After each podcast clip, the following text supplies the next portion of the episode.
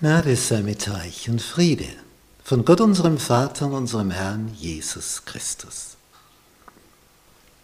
Wir studieren das Buch des Propheten Jesaja, Lektion 12, Sehnsucht der Völker. Unser Merktext für diese Woche steht in Jesaja 60, Vers 3. Und die Völker werden zu deinem Lichte ziehen und die Könige zum Glanz, der über dir aufgeht.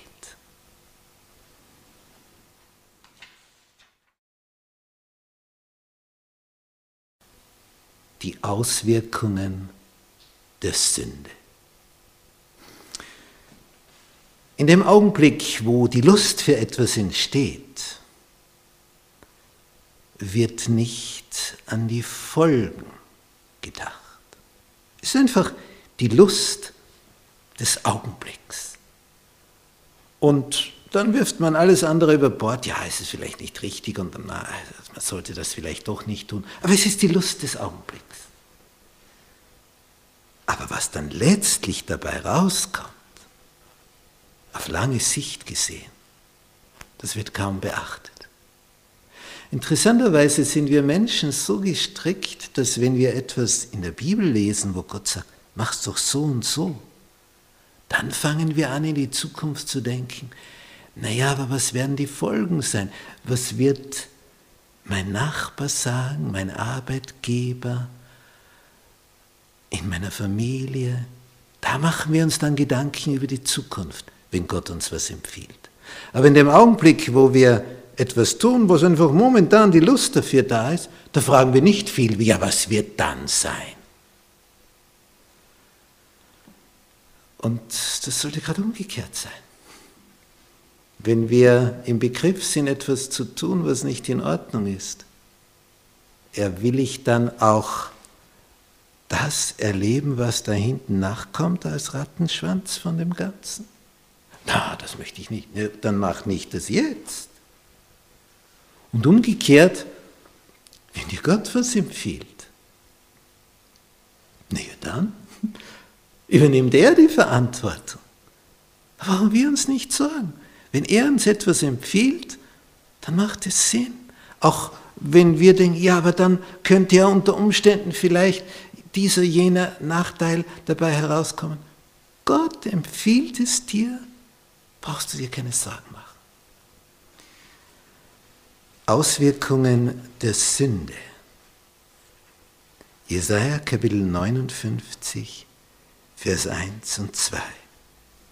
Siehe, des Herrn Hand ist nicht zu kurz, dass er nicht helfen könne. Er ist der Stärkste des Universums, der Mächtigste.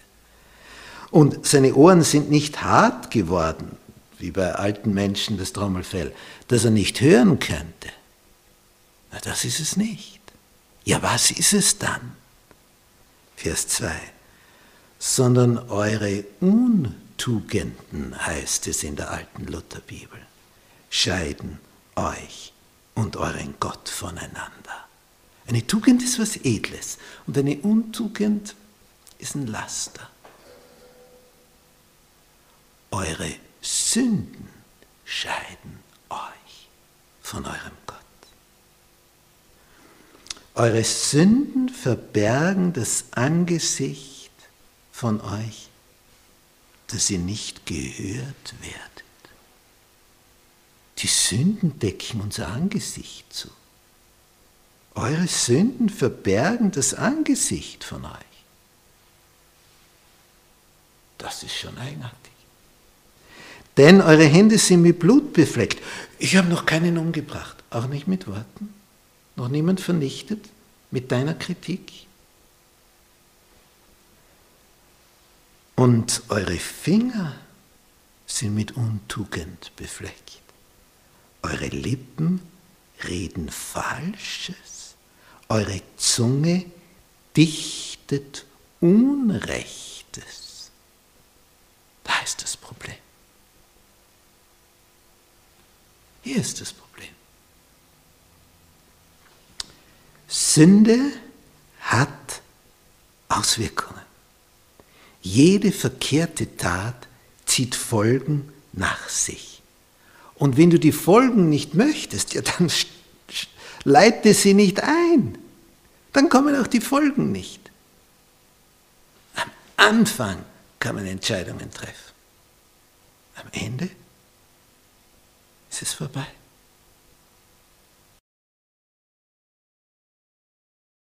Wem ist vergeben?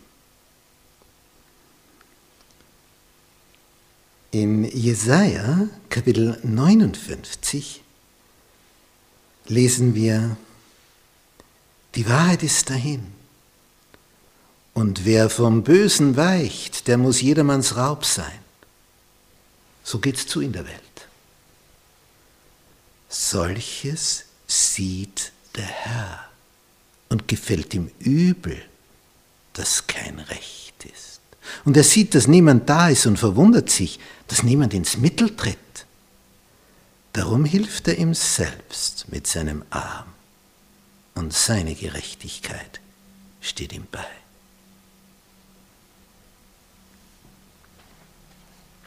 Vor 500 Jahren hat Martin Luther, bevor er zum Reformator wurde, in Wittenberg an der Universität ein Fach unterrichtet, wo es darum ging, den Studenten, die Priester werden wollen, das Wort Gottes nahe zu bringen. Und er hat sich dann den Brief des Apostels Paulus an die Römer vorgenommen und hat immer ein Kapitel durchstudiert und dann ging er zu seinen Studenten und hat ihnen erzählt, was er da entdeckt hat. Und dann geschieht Folgendes. Als er im Römerbrief Kapitel 3 so ans Ende kommt, so ab Vers 21, steht da, nun aber ist ohne Zutun des Gesetzes die Gerechtigkeit, die vor Gott gilt, offenbart und bezeuget durch das Gesetz und die Propheten. Da geht es um eine Gerechtigkeit, die vor Gott gilt. Und er wollte immer vor Gott gerecht sein. Und das hat ihn fasziniert. Eine Gerechtigkeit, die vor Gott gilt, äh, bezeugt durch die Propheten, ist es offenbart. Ich sage aber von solcher Gerechtigkeit, fährt hier Paulus fort, von solcher Gerechtigkeit vor Gott, die da kommt durch den Glauben an Jesum Christum. Durch das Vertrauen zu ihm, zu allen und auf alle, die da glauben, die da vertrauen. Denn es ist hier kein Unterschied. Sie sind allzumal Sünder und mangeln des Ruhmes, den sie an Gott haben sollten. Alle miteinander mangeln. Ja, dann sind wir alle verloren, oder? Und jetzt der Vers 24. Und werden ohne Verdienst gerecht. Ja, wie das? Aus seiner Gnade, durch die Erlösung, die durch Christus Jesus geschehen ist. Sie werden ohne Verdienst gerecht aus seiner Gnade. Später hat Martin Luther darüber geschrieben, das war für mich, als öffneten sich die Pforten des Paradieses. Alle sind wir Sünder und werden ohne Verdienst gerecht aus Gnade durch die Erlösung, die bereits geschehen ist, ist bereits geschehen. Also ich muss mir das nicht mehr verdienen. Ich brauche nur im Kopf ein neues Denkmuster, einen neuen Zugang. Das erste ist nämlich, so wie ich jetzt unterwegs bin, bin ich verloren. Aber das war für Luther nicht die neue Erkenntnis, das wusste er schon. Ich gehe verloren. Er hat nicht gewusst, wie komme ich raus aus dieser Verlorenheit. Und er dachte ihm, wenn er auf dem Steinboden schläft, das hilft. Er hat gemerkt, ich bekomme dadurch auch keinen Frieden. Ich bekomme nur Schmerzen, aber keinen Frieden. Was hat er nicht alles versucht? Und dann liest er hier. Darum schreibt er, es war für mich, als öffneten sich die Pforten des Paradieses. Jetzt, jetzt, jetzt finde ich hinein, jetzt geht die Tür auf. Jetzt finde ich den Weg. Ach, was für ein, für ein Text. Das hat die Welt verändert. Das war die Geburtsstunde des Protestantismus. Zuerst musste er am 31. Oktober 1517 durch die 95 Thesen klarmachen, wir können uns den Ablass nicht erkaufen. Das geht nicht. Unmöglich. Das war einmal dann in Stein gemeißelt. So nicht. Denn so wurde es den Leuten bisher eingeredet. Wenn du zahlst, dann wird dir vergeben. Der sagt, nein. Und dann zeigt er ihnen diesen Weg auf. Die Erlösung, die durch Christus Jesus geschehen ist. Vers 28. So halten wir nun dafür, dass der Mensch gerecht wird, ohne des Gesetzes Werke, allein durch den Glauben, durch Vertrauen. Das ist der Punkt. Hast du Vertrauen zu dem, der dich geschaffen hat, dann wirst du dich auch anders verhalten gegenüber seinen Worten. Wenn er dir empfiehlt, mach das und du hast Vertrauen, ja, dann machst du es. Hast du Misstrauen, machst du das Gegenteil, dann wirst du sündigen. Es geht alles über Vertrauen.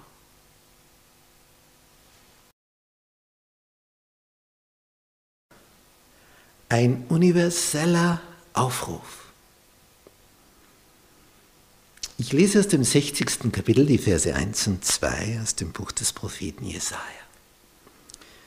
Mache dich auf, werde Licht, denn dein Licht kommt und die Herrlichkeit des Herrn geht auf über dir. Denn siehe, Finsternis bedeckt das Erdreich und dunkel die Völker. Aber über dir geht auf der Herr und seine Herrlichkeit erscheinet über dir. Das sind wuchtige Verse. Das sind Verse.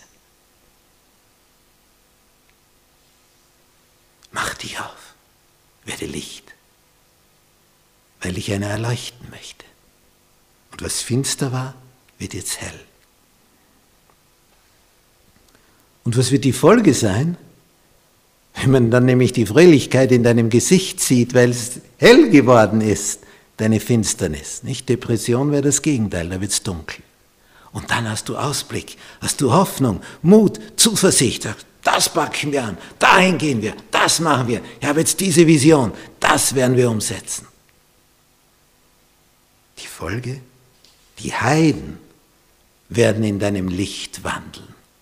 Also die, die bis jetzt noch fremd und fern waren. Und die Könige werden in dem Glanz wandeln, der über dir aufgeht. Da kommen die prominentesten Persönlichkeiten dieses Planeten, weil sie merken, da gibt es etwas, was es sonst nirgendwo gibt, nämlich Frieden mit Gott. Ein Pfarrer verabschiedet sich nach einem Hausbesuch an der Tür und man ist freundlich als der, der gerade besucht worden ist und sagt, Hauptsache, Herr Pfarrer, wir bleiben gesund. In Corona-Zeiten öfter gehört? Bleiben Sie gesund. Ja, und wie, was, wann? Hoffentlich erwischt es mich nicht.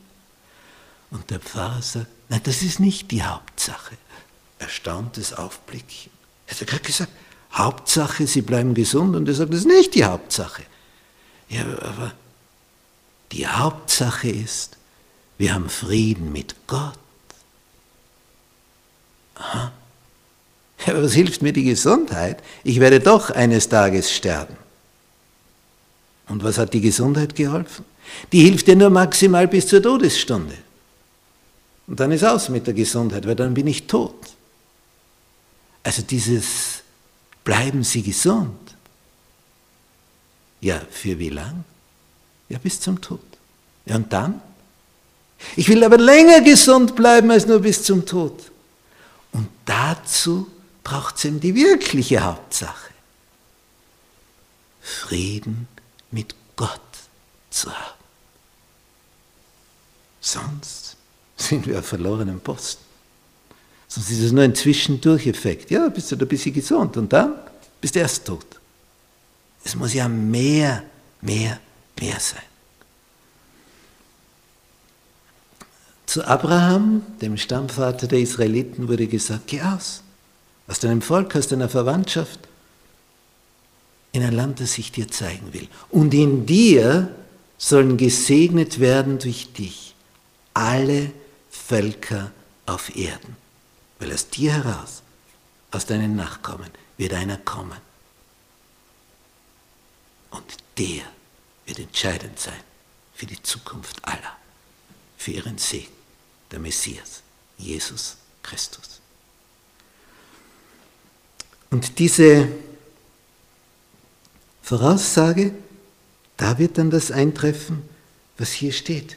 Wenn, wenn du Licht wirst, weil du das Licht erkannt hast, weil du begriffen hast, dass du Frieden brauchst mit Jesus und dass das das Einzige ist, dass du vorankommst, dann werden die Heiden kommen, die anderen. Sie werden in deinem Licht wandeln. Und die Könige werden in dem Glanz wandeln, der über dir aufgeht. Dann, dann wird das Wirklichkeit.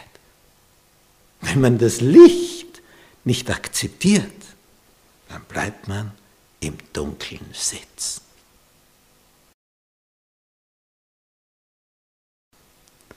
Das Gnadenjahr des Herrn.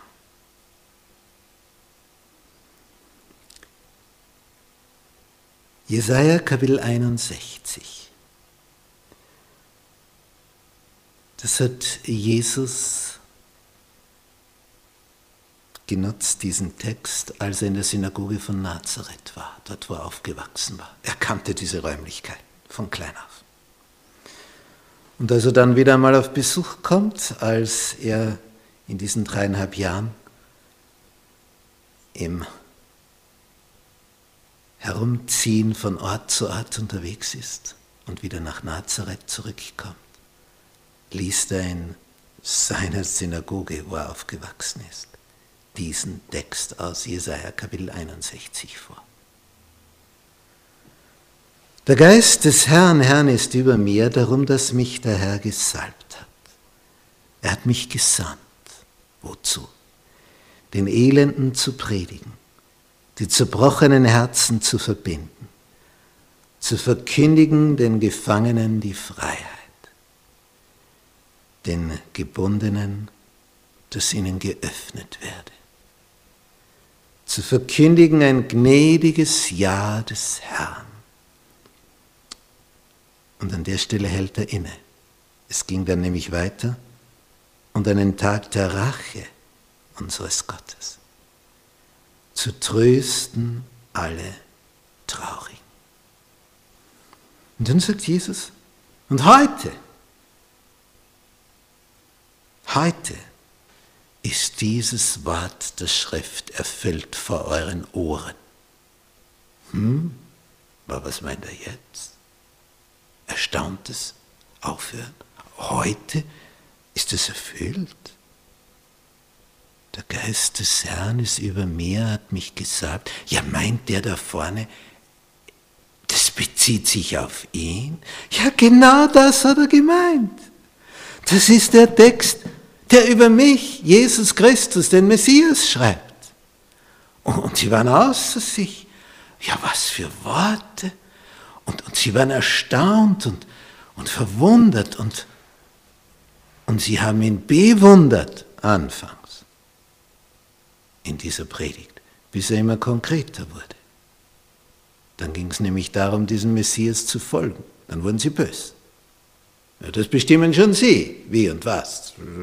Kann nicht einer kommen und da neue Richtlinien vorgeben, wie Sie meinen und führten ihn zur Stadt hinaus und wollten ihn den Abhang hinunterstürzen, dass er tot ist. Mordversuch. Das war seine Gemeinde. Da war er Glied in dieser Gemeinde. Die wollten ihn umbringen. Aber er ging mitten durch sie hindurch. Warum? Die Stunde war noch nicht gekommen. Er sollte noch länger wirken. Wenn Gott nicht will, passiert da gar nichts. Er hat diesen Auftrag bekommen, den Elenden zu predigen und die zerbrochenen Herzen zu verbinden und dieses Gnadenjahr zu verkünden. Nicht jedes siebente Jahr war ein Sabbatjahr. Und nach sieben Sabbatjahren, 7 mal 7 ist 49, kam dann das 50. Jahr. Und das war für die Wirtschaft des Landes von außergewöhnlicher Bedeutung in Israel, in Palästina. Denn wenn jemand schlecht gewirtschaftet hat und in finanzielle Not kam, dann konnte er sein Land einsetzen als Wert, dass er etwas bekommt. Also ähnlich wie bei einer Leibrente. Du kriegst für den Besitz monatlich etwas. Und so konnten die Israeliten, die verarmt sind, ihr Land einsetzen, damit sie nicht verhungern, damit sie etwas dafür kriegen, dass sie sich ernähren können. Aber das Besondere war jetzt das.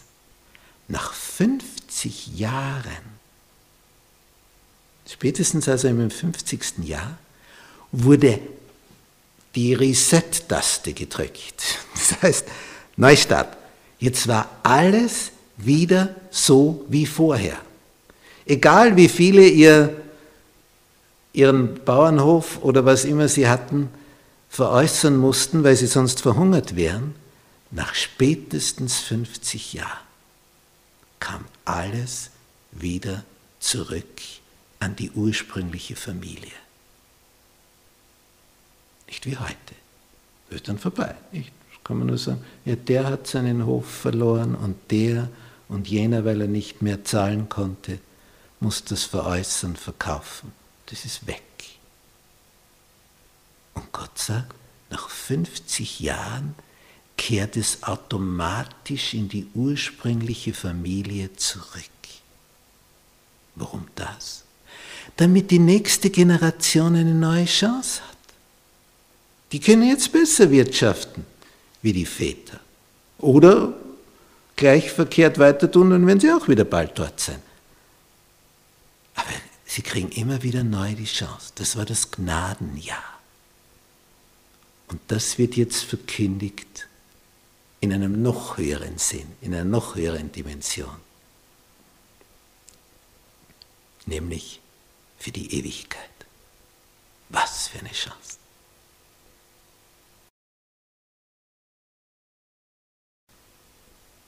Der Tag der Rache unseres Gottes. Dieses Wort hat Jesus bei der Predigt in Nazareth nicht verwendet. Sie hätten nicht alles an diesem Tag verdauen können. Es war das andere schon zu viel für sie, weil sie nicht wollten, nicht weil sie nicht konnten. Sie wollten nicht. Also wenn jemand sagt, ich kann nicht glauben, ich kann das alles nicht glauben, was da steht, dann heißt das im Klartext, können tust du schon. Aber wollen, da ist das Problem. Willst du? Weil wenn du nicht willst, dann kannst du natürlich nicht. Aber wenn du willst, dann kannst du es auch.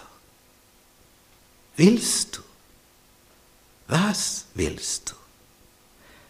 Denn wer Jesus vertraut, muss sich für diesen Tag der Rache unseres Gottes nicht fürchten.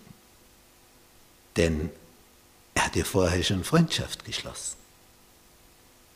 Aber wenn er nicht Freundschaft geschlossen hat, dann wird es ein Tag der Angst. Massive Angst. Wie, wie passt das jetzt mit einem liebenden Gott zusammen? Was hier so formuliert ist, könnte man vielleicht besser so ausdrücken, es ist ein Tag der Abrechnung, wo einfach alles zusammengezählt wird.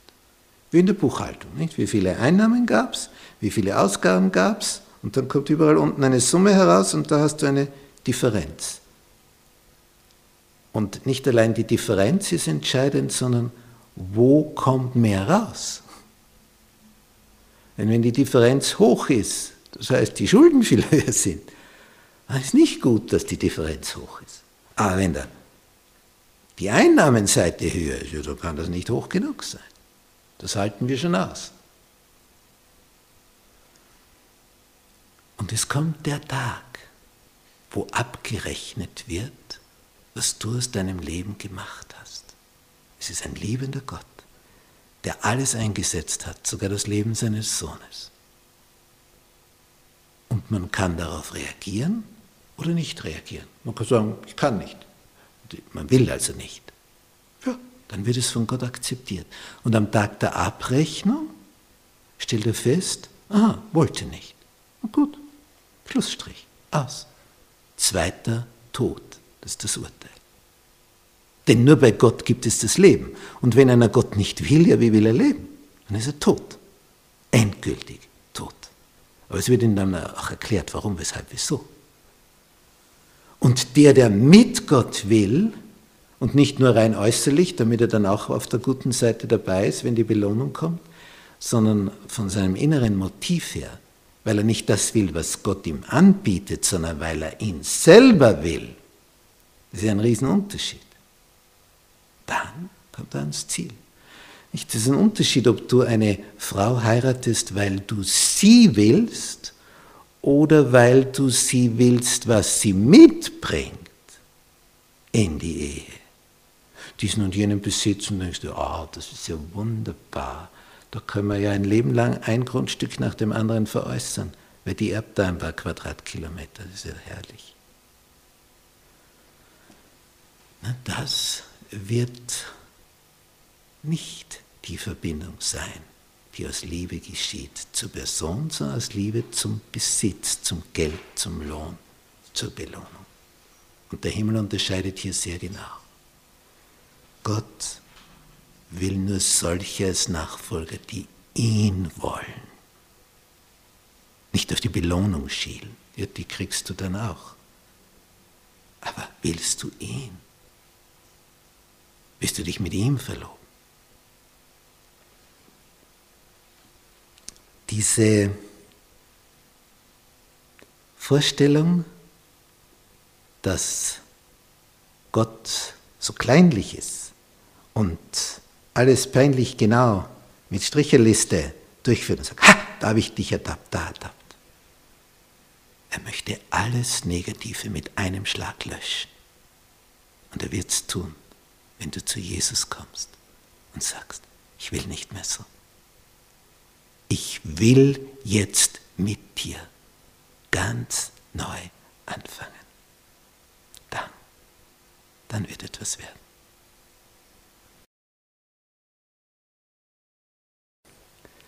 Zusammenfassung. Wir haben hier ein Gemälde von Maximilian Jantscher. Und dieses Gemälde drückt sehr, sehr viel aus. Denn was sehen wir hier? Das Kreuz, noch blutbefleckt, vom kostbaren Blut unseres Heilands. Und wir sehen hier den Heiland und seine Arme ausgestreckt. Mit der einen Hand Richtung Himmel und mit der anderen Hand Richtung Menschen. Und da sind sie, am Fuß des Kreuzes. Ja, was jetzt? Wer kommt jetzt hinauf? Und wir sehen da schon welche, wie sie ins Weltall transportiert werden von den Engeln, nachdem vorher ihre körperliche Beschaffenheit verwandelt worden ist. Wenn uns die Engel so mitnehmen würden, wie wir jetzt beschaffen sind, dann wäre diese Mitnahme ins Weltall unser Tod. Denn das Weltall kennt keine Atmosphäre, keine Luft. Wir würden ersticken. Wie gut, dass wir einen neuen Körper kriegen. Und Jesus sagt, ihr werdet sein wie die Engel. Denn dann geht die Reise in Ordnung. Aber wie geht das jetzt vor sich? Die einen kommen dorthin und die anderen bleiben zurück. Die einen erfahren das ewige Leben, die anderen einen zweiten Tod, den endgültigen Tod. Nie mehr auferweckt werden, einfach ausgelöscht, vernichtet für immer. Nicht ein ewiges Braten in der Hölle. Ausgelöscht. Fertig. Als ob du nie existiert hättest. Wo möchtest du hin? Möchtest du ein Leben in Qualität, wo es keinen Tod mehr gibt, kein Leid, keinen Schmerz, Freude, Liebe, Vertrauen, Hoffnung, Mut, Zuversicht, Vision? Willst du das?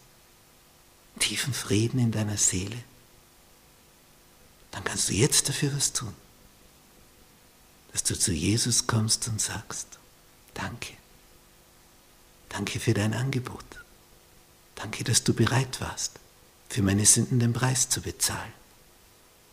Danke, dass du mich trotz meiner schmutzigen Vergangenheit annimmst. Ich bring dir jetzt diesen ganzen Schmutz. Es tut mir selber weh, dass ich so unterwegs war. Oh, ich möchte neu beginnen. Darf ich neu beginnen? Ja, würde du sagen, wenn es dir ernst damit ist dann lösche ich all die Filme der Vergangenheit, wo du froh bist, wenn sie nicht mehr irgendwo gespeichert sind. Was dort und da geschehen ist. Wäre da fein, wenn die Löschtaste gedrückt wird im himmlischen Heiligtum, die Reset-Taste, alles wieder blank ist. So wie wenn eine Festplatte gelöscht wird, nichts mehr drauf ist und du frisch anfängst. Möchtest du das? Du hast diese große Chance. Denn er ist der Mittler. Und es gibt nur einen Mittler. Es gibt keine Maria, die schläft, die für dich beten kann und keine Heiligen, die schlafen alle. Aber er, wenn du dich an ihn wendest, er kann dich dorthin ziehen, für immer und ewig.